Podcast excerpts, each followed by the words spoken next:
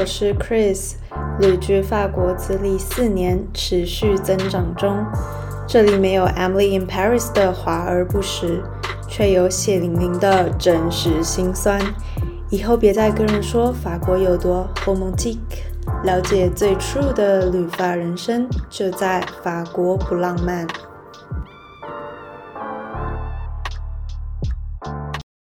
Hello，大家好，我是 Chris。上集跟大家分享了我个人的找实习经验，这集我又邀请了苗栗维里安 Joe 来跟我们一起聊聊职场面试经验。呃，这集我会以访谈的方式访问呃 Joe 有关于面试的一些细节，那中间我也会穿插我在法国的面试经验。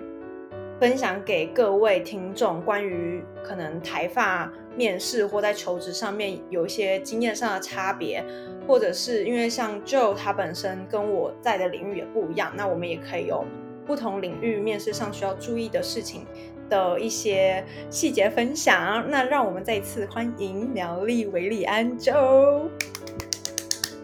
Hello，各位线上聆听的各位朋友们，大家好，我是 Joe。那我不要再说我是苗栗维里安了，因为我怕被打。所以怕被打 没关系。对对，今天很开心来跟大家分享一些呃比较比较正面的一些话题，可能就是包含工作面试上。对，好，那苗栗维里安，你要不要？你要不要先跟大家简单说明你目前是在什么样的领域工作？嗯。我我我简单介绍一下我的背景好了啦，因为我觉得我上次介绍背景有点简略，我对有点是有点比较少。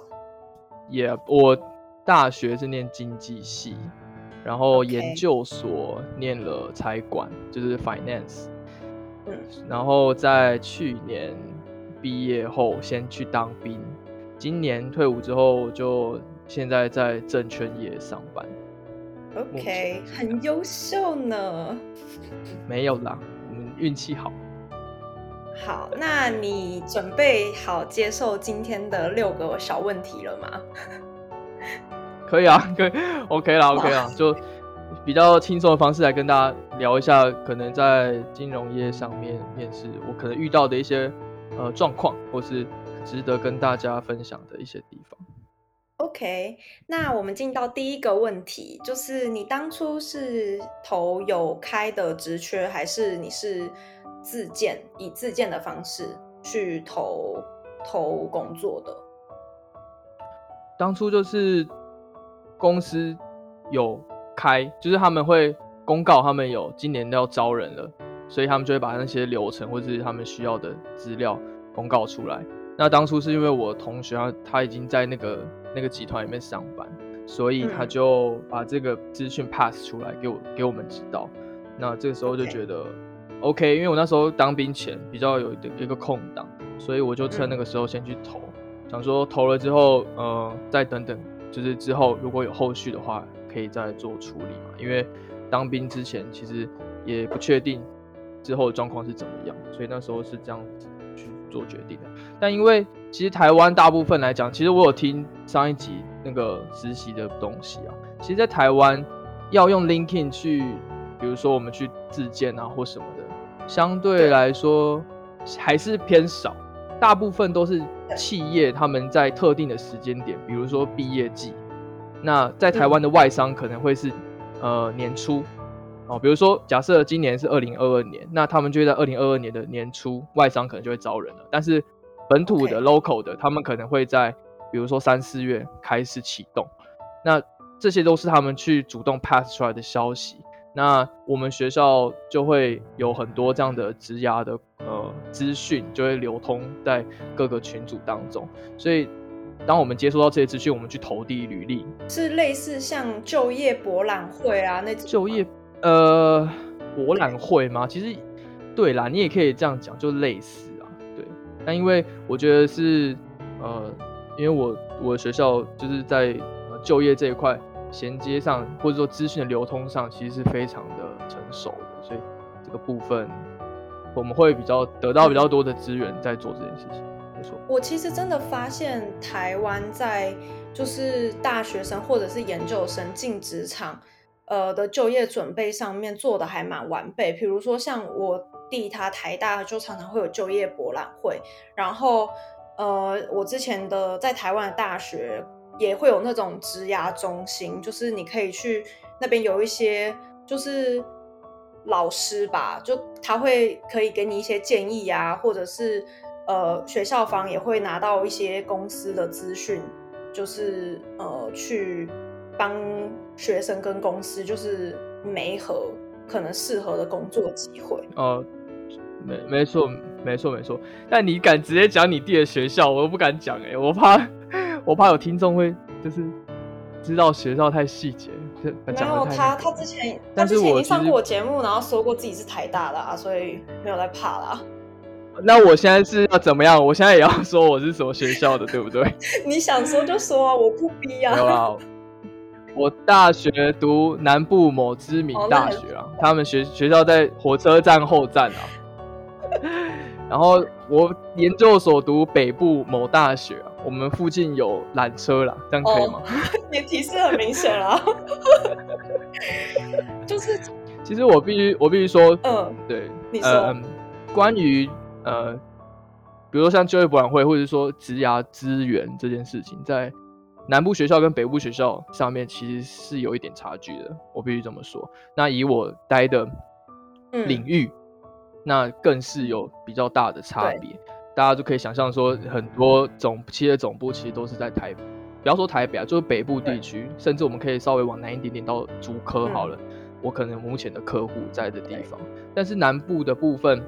确实是，呃，也有很多理工，呃，相关背景的公司，他们在那个地方有发展。但是以金融业这个行业来说的话，确实机会相对是少的。那学校在投注资源这一块，也可以很明显看到，在北部学校，呃，金融业相关的资源投注是非常多的。那在南部学校的话，相对理工来说是比较多的。那我们学校还有医学院，所以在医学院跟理工这一块，其实是相对比较受到重视。嗯。对，这个是我我包含我自己，或者说我同学他们继续留在那边念研究所，大概有听到的一些我的一些想法。因为我自己在台湾就是已经有一个学历嘛，然后呃，我来到这边之后，其实因为我觉得台湾在职涯发展这部分真的做的蛮好，可能从大三啊，或者甚至有的人比较早一点，在大二下学期就会开始去学校，就会有很多不同的活动，然后是企业。办的，或者是，嗯，或者是就是因为我自己人也在台北，所以其实就跟很多这种活动比较容易有接触。可是我觉得法国的学校就是学校就很单纯是学校，比较不会给你这种职涯的咨询，甚至你直接问老师，因为其实我在设计科嘛，然后老师原本也都是这方面产业的人。你问他，他也不会给你很多很直接的嗯回应，而且加上老师进来学校已经当老师，所以他在可能对于现在当时的设计业的呃情况没有那么多理解，所以我们常常就是压力很大，就是我自己啦，我不知道其他人是怎样，但是我自己当下就是一片。就是一片混沌，就是我不知道到底该怎么办。然后我又是一个外国人，然后在法国没有任何的人脉，所以我真的就是要很厚脸皮的，比如说问很多人，或者是去多听不同就是人他可能认识什么人，然后一直去牵线，然后问人家，问说：“哎，你有没有？你介不介意给我他联络方式？然后让我直接问他当时是怎么做的这样子。”所以真的就是。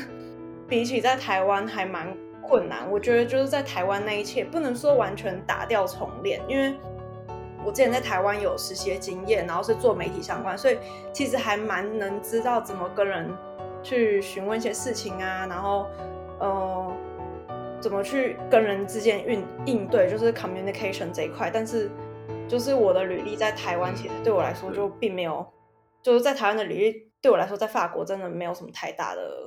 帮助这样子，Yeah，呃，大家要知道比较清楚，就去听上一集，OK？对，上一集讲的更上一集讲的更细节，所以这个部分，呃，对，这部分就好。那呃呃，我我觉得，我觉得确实，我们不能讲厚脸皮啊。对我来说，我觉得是，你真的想要这些东西，可是你没办法马上接触到这些，所以可能你身边会有一些人，透过这个 connection 去看他们能不能协助，协助自己去，呃，可能认识你想要的那个人，或者是去 touch 到那个职缺的相关资讯。这个都是对，我觉得都很合理的。只是那个那个过程你是怎么做，才会让人家觉得你这个感受是怎么样？因为有时候人家会觉得说你就是你你你就只是想要来要这些资讯啊，你不 OK 这样子。那这个时候我觉得大家要喝咖啡啊，喝咖啡这个是一一件事情，但是我觉得应该说我自己已经先做好功课了。我我真的很明确理解到，我我现在要的这个职涯道路。跟我现在请你帮我这个忙，其实是有很大关联性的。那有一定的交情，我请你帮忙做这些事情，我觉得这样子的一个互动才会是比较健康的。因为我你帮我，我未来我可能会帮助你。那我自己也是有很多这样的经验嘛，我很多人帮助过我，所以我会反过头来我去帮助很多人。我觉得这才是比较一个健康的循环啊。OK，那你你当时是投了多久才收到面试的通知？或是它其实有分阶段性的，其实是有分阶段性的。那以台湾的金融业来说，大家最常听到的就是 M A Management Associate 这个职位嘛，就是储备干部这个职位。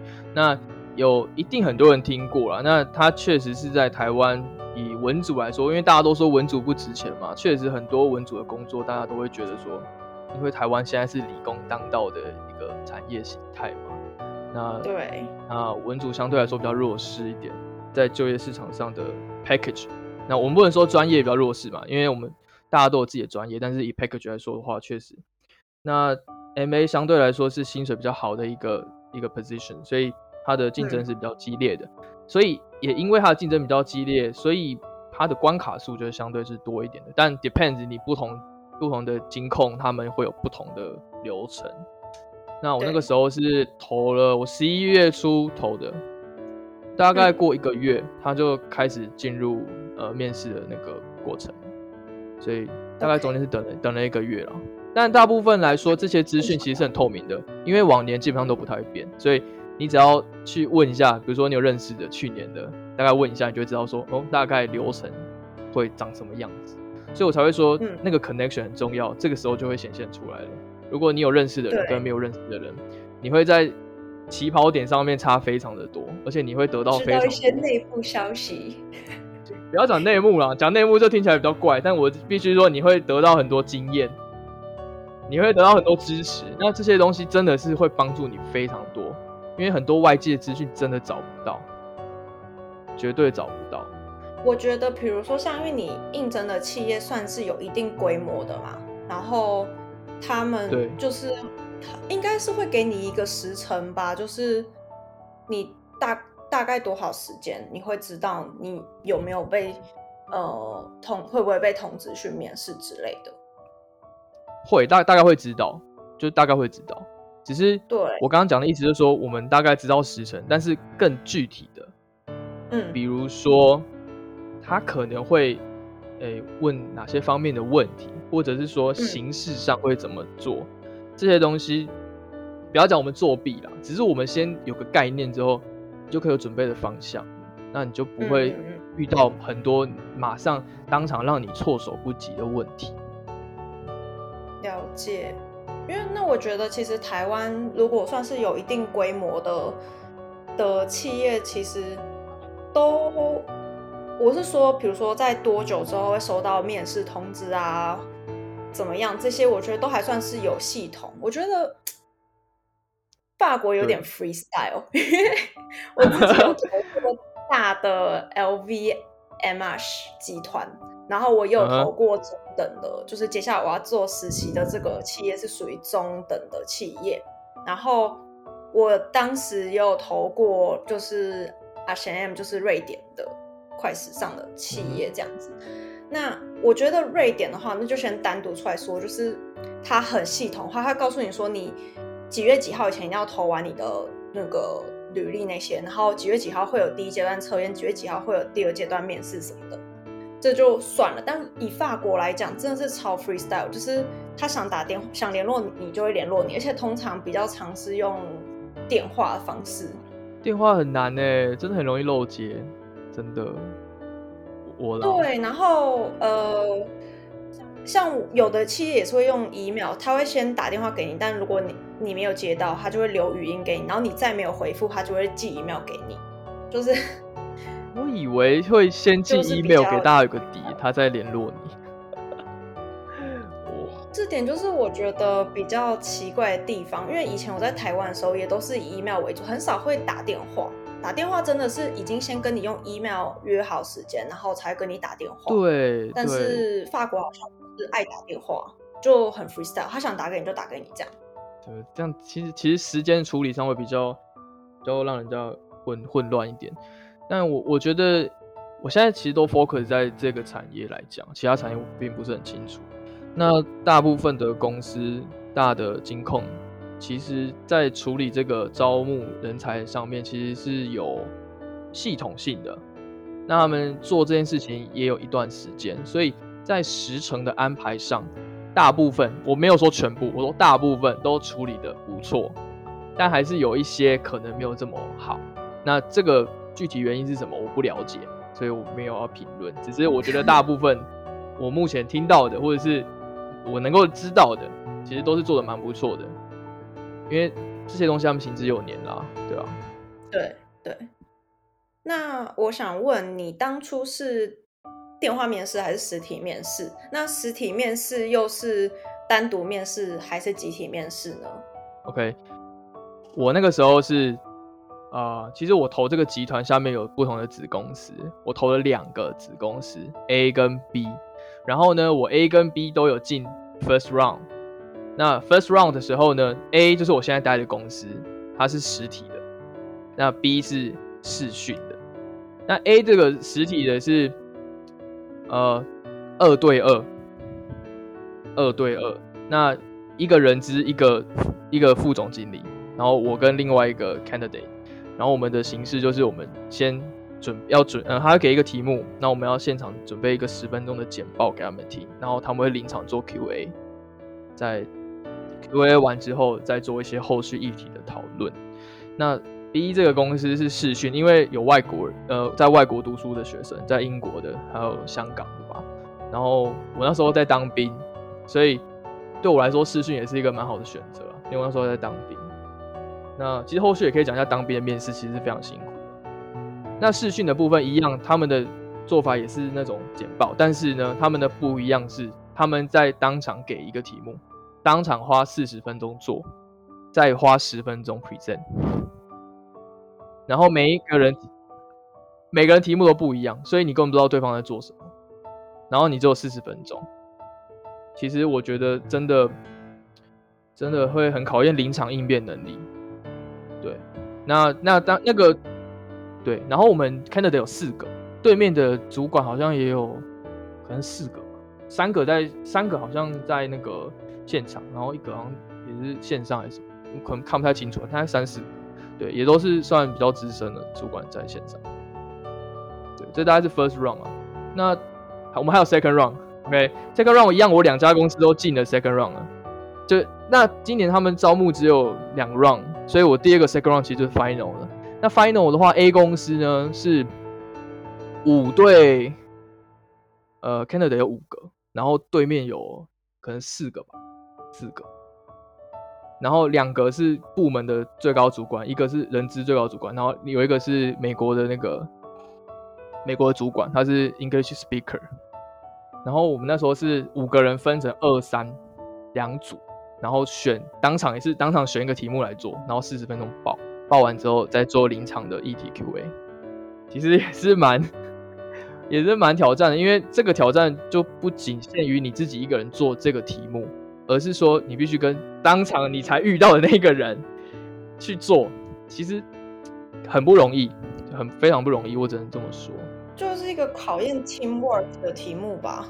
teamwork 的题目，对，就是让你临场，因为你可能刚进职场的时候，你是要跟你根本还没有认识很久的人，然后就要开始做一些 project 或什么，没错，就看你能不能进行。但我觉得他最重要的、最重要为什么要这样做，是因为他想要知道你能不能在短时间内收敛一些、收敛这些资讯，然后有脉络的去表达你的看法。这件事情非常困难，因为四十分钟真的很短，然后题目其实非常大，所以你要怎么样在十分钟之内真的讲一些东西，这个是有点不容易的。我我觉得这是很大的一个挑战。那在另外一个 B 公司，其实也是类似的做法了。对，那你当时的面试是英文面试还是中文面试，还是都有？哦，我跟你讲，这个真的是一个很微妙的事情。其实，在 A 公司，我现在待的这间公司，我的 first round 没有没有没有英文面试，但是我的 second round，我不是说有一个线上的 English speaker 吗？然后呢，那一那一天当场那个人资就说，OK，我们今天就是全部用英文，所以所以是全部才知道的。你你变成说，哎，我当场听到想说，哦，自我介绍，然后 present，然后 Q&A 用英文这样。我想说想说完蛋了，我真的我其实真的没有很厉害，就是这个部分我真的很弱，而且我那时候还是第一个做做做那个 self introduction 的。我第一个做这个，我紧张到一个不行呢。因为其实到那个阶段，其实你的呃，不要讲竞争者，那些同场的面试者，大家都是很优秀的人啊，就觉得哇，完蛋，我真的一定一定死。结果呢，他到做简报的时候就说：“OK，我们可以用中文做。”哇，我直接我直接火力全开，我直接火力全开了，直接哒哒哒哒哒哒 就。OK 了，抓到机会。所以，好了，我觉得这件事情真的是蛮微妙的。对，信也是不信。那我发现金融业真的很喜欢用集体面试，哎，就你们都是很多人。对啊，你你，我觉得你就想一个概念嘛，因为每年应征的人有这么多，然后你又分这么多关卡，它很难让你。玩白玩在面，除非到最后就是真的最后了。比如说几个人，五个人，五个人他去面了，他有他有本钱做玩玩玩玩玩的，不然的话，他时间考量，他完全没办法在这么短的时间内把所有人全部排进去。这这个对人资来说是非常大的负担。确实啦。对啊。啊！可是我觉得集体面试，我自己还没有经历过集体面试。我可是我光想象就觉得压力超大哎。我觉得，其实我必须老实讲，我我觉得啦，这个集体面试五个人算很小的。那个 B 公司那个比较夸张，是那一场里面有几个啊？十几个。然后我们十几个分三组，十五个，好像十五个，六哎六六十七个，六六五。六六五是十七吗？六六五嘛？这个很多哎，六六五，然后他会呃做也是做简报，结果一个简报时间只有一组在里面，所以变成六个人同时面对那些主管的提问什么的，六个真的是没有办法让你有有时间去表达你要的想法，你没有那么多时间做这件事情，而且你就会知道有些人。像我就是没有那么积极的人呢，我就觉得，我觉得很烦，我不想要一直抢话讲，因为他们的游戏规则已经讲了，一题就是两个人回答，但是大家不可能那么做的，因为在那个状态里面，你就是一定要把握机会，一直一直插缝隙去讲，那我就觉得说很烦啊啊，因为大家就会把同类似类似的概念，然后又要讲说，我觉得你说的很对，但是我觉得怎么样怎么样，然后下一个人就说，哦，我觉得我觉得他们说的都很棒，但是我认为呢哒哒哒和都很像。他们只是一直在换句话说，一直在换句话说，那我就会觉得说，那到底有什么意义啊？所以就算了，我就只只是有可能讲个一两题而已。但是我我觉得这个设计的很怪啦。你心态调试也很 OK 啊，因为我觉得你抗压性是够的。因为我觉得啦，如我自己没有经历过，就是团体面试。但我觉得，依我的个性，我应该会因为很 panic，然后我就会想要疯狂的展现我有多厉害。然后你是一个很佛系，我我觉得我真的没办法跟他们比厉害，因为我自己是觉得我很不厉害，所以就会想说你太谦虚了。没关系啊，他们他们讲这样 OK 啦，因为我自己对于那个面试的过程也是蛮困惑的，就是到底。你你要怎么分辨我们谁比较 outstanding？我我不要讲 outstanding 好了，你要怎么样分辨我们是你想要选的那个人？他们很难分辨得出来的。我觉得这个真的就是一个，我觉得这是世纪大谜哎，就是我不管听哪一个产业，还是呃，我自己有朋友是做人资的，或者是我们自己设计的产业里面，真的就是有时候你就是不知道为什么你不是你能力不好，而是不知道为什么有时候这家公司就是会录取，另外那家公司就是不会录取你。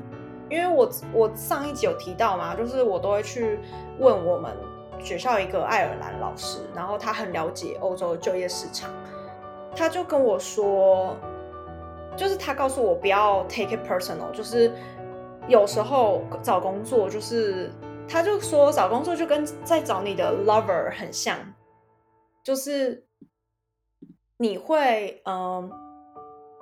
就是你会会很怎么讲？你会录录取，并不只是因为你能力好，就是能力好，这是当然一定要。第二个就是还有你给人的那个气场，公司对你满不满意，然后也是一个 timing 啦。所以就是他就说，有时候并不是说自己能力不好，不需要灰心，而是要他说面试其实就是你要在最短的时间内展现最多的你自己，然后剩下的就交给。交给就是宇宙。我我觉得这个其实就是，其实台湾很多人都会说，这是演员眼睛的演员分的缘，对演员。这个主管或是这个面试官，他看到你，那那个感觉是什么？这个我们自己可能都不会知道，但是这个就是很 tricky 的地方，我觉得是这样。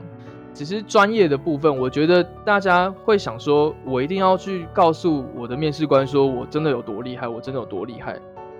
我觉得那个那个都不是很重要，那重点是很多人会过度包装，对，就是听起来就很不够不够真诚。因为我就会觉得说，你有多少的能力，你就去说多少的话，而不是说我今天为了制造一个资讯落差，让我面试能够上，你就去试图的。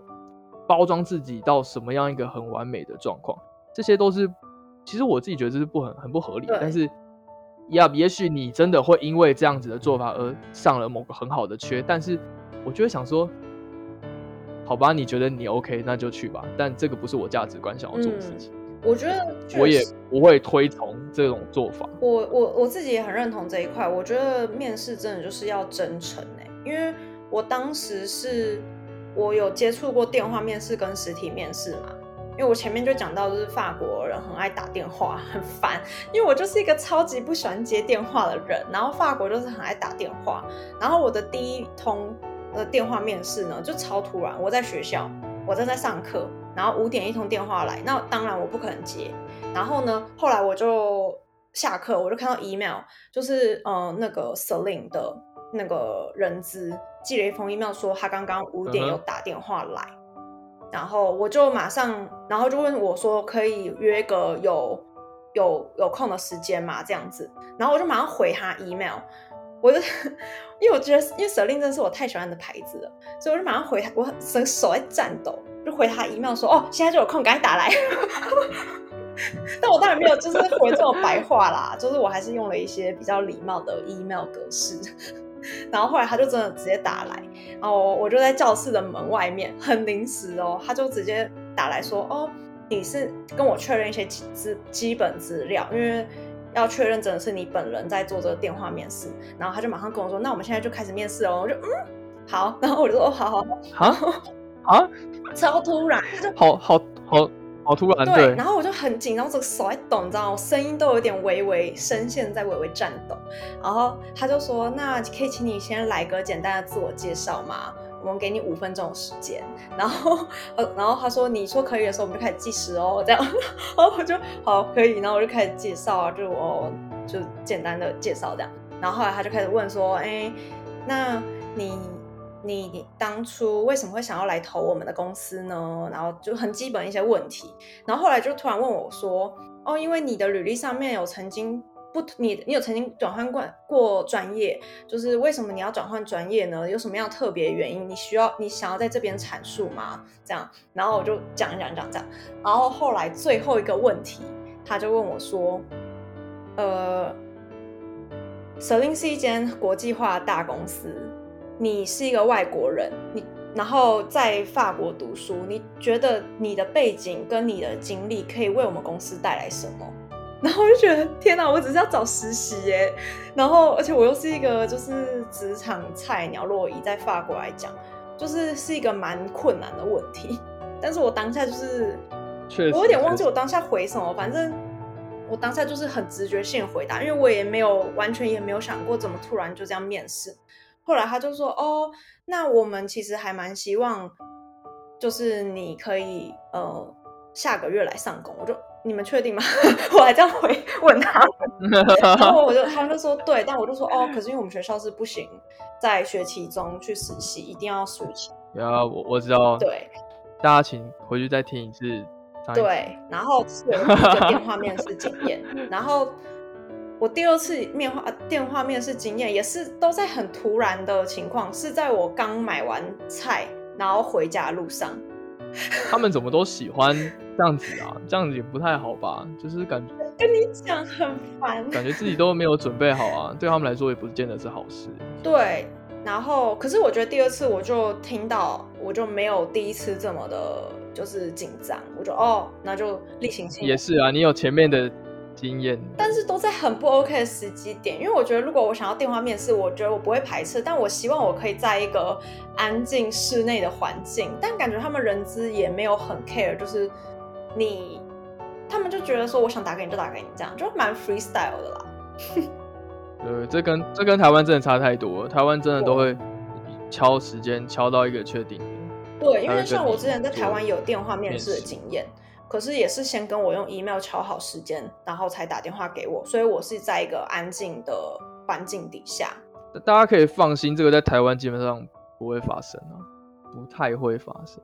但如果你人在法国，或之后你想要在法国找实习之类的，要有心理准备哦。就是我不知道其他产业，但是设计产业基本上还蛮 freestyle 的。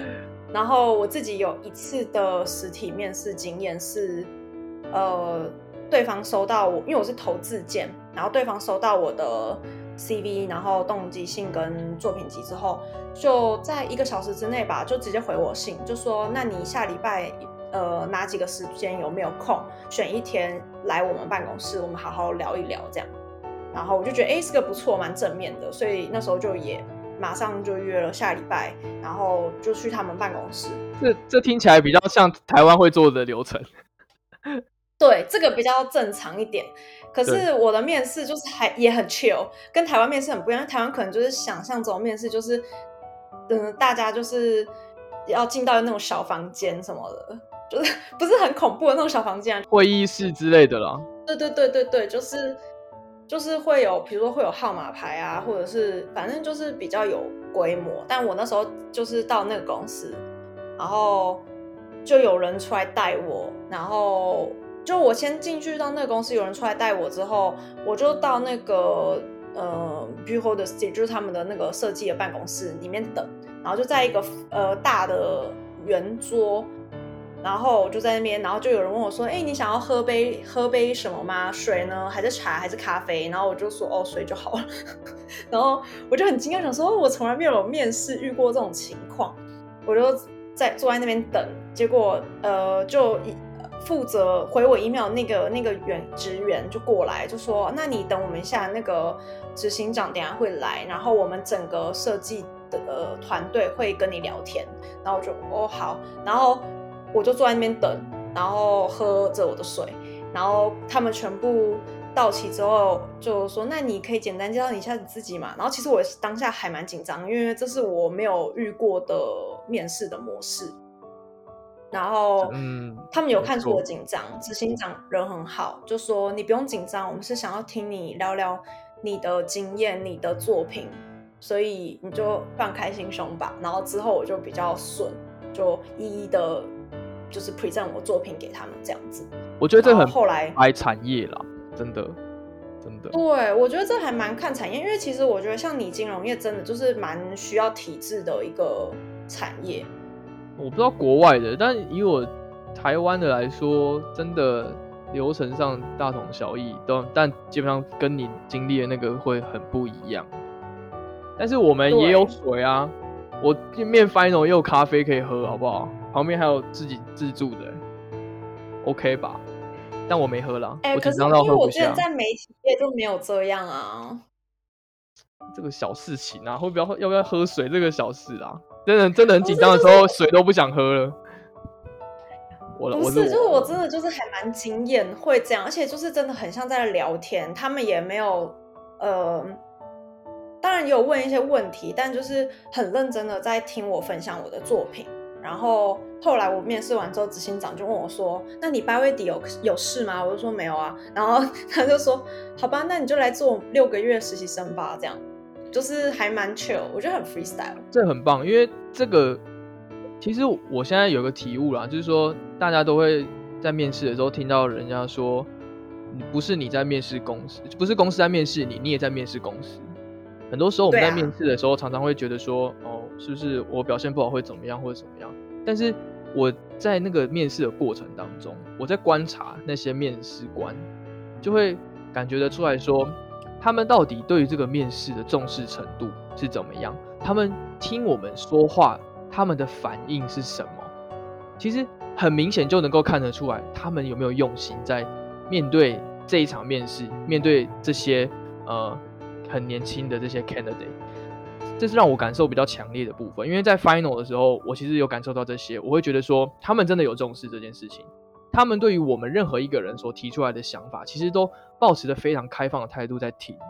那我我当然不会觉得说，呃，你到底后来要不要实践这些东西，这不是重点，而是那个当下他们怎么样去给予我们说的这些话什么样的回馈，肢体语言马上就显现出来了。他们他们就算没讲话，他们一听到我们讲的东西的时候，他们表表现出来那个表情，其实你就会知道说，到底这些公司在怎么看待这个面试。那我觉得这也是未来其实很多时候我们在面试的时候也要去思考的一个部分。我完全认同哎，因为我第一次的那个实体面试，其实给我的。给我的感觉很好，就是因为我面试完，然后公司就是主管就直接说，那你来做六个月实习之后呢，就我们那个设计团队里面大概有八个人，然后就每个人包含主管就都大概自我介绍，讲一些自己的经历什么的，然后我就觉得那个气氛是蛮好的，就感觉是一个 team，不是说哦有上对下，或者是说嗯。大家是一种比较关系什么的，我就觉得还蛮不错。那也是我当下就马上觉得，当当然我前面有先调查这家公司他做的事情是我有兴趣的，我才呃去投自荐嘛。